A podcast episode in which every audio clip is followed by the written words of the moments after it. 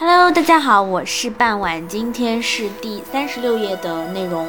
酒池肉林，商纣王呢，他是商朝的末代帝王，他整日胡作非为，不尽心的朝政，是中国有名的一个暴君。为了惩罚那些反对他的人，他采取了很多的酷刑，他还轻信宠妃妲己的谗言，过着荒淫无耻的生活。不仅如此。纣王这个人啊，还大兴土木，建造了许多华丽的宫室，为了供自己玩乐。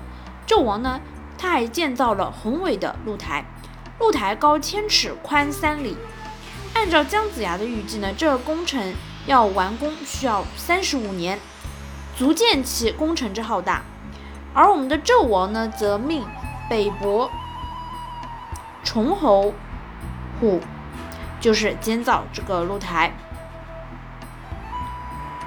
耗费了大量的人力、物力和财力，历时两年四个月呢，完成三十五年的工程，仅仅用了两年四个月便完工。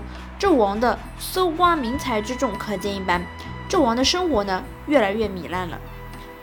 他还下令在沙丘平台用酒装满池子，把各种动物的肉呢割成一大块一大块的，挂在树林里，这就是所谓的酒池肉林。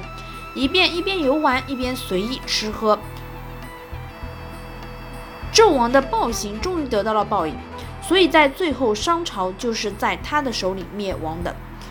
成语“酒池肉林”呢，也就是从纣王的糜烂荒淫的这个生活当中引申出来的，形容荒淫腐化、极度奢侈的生活。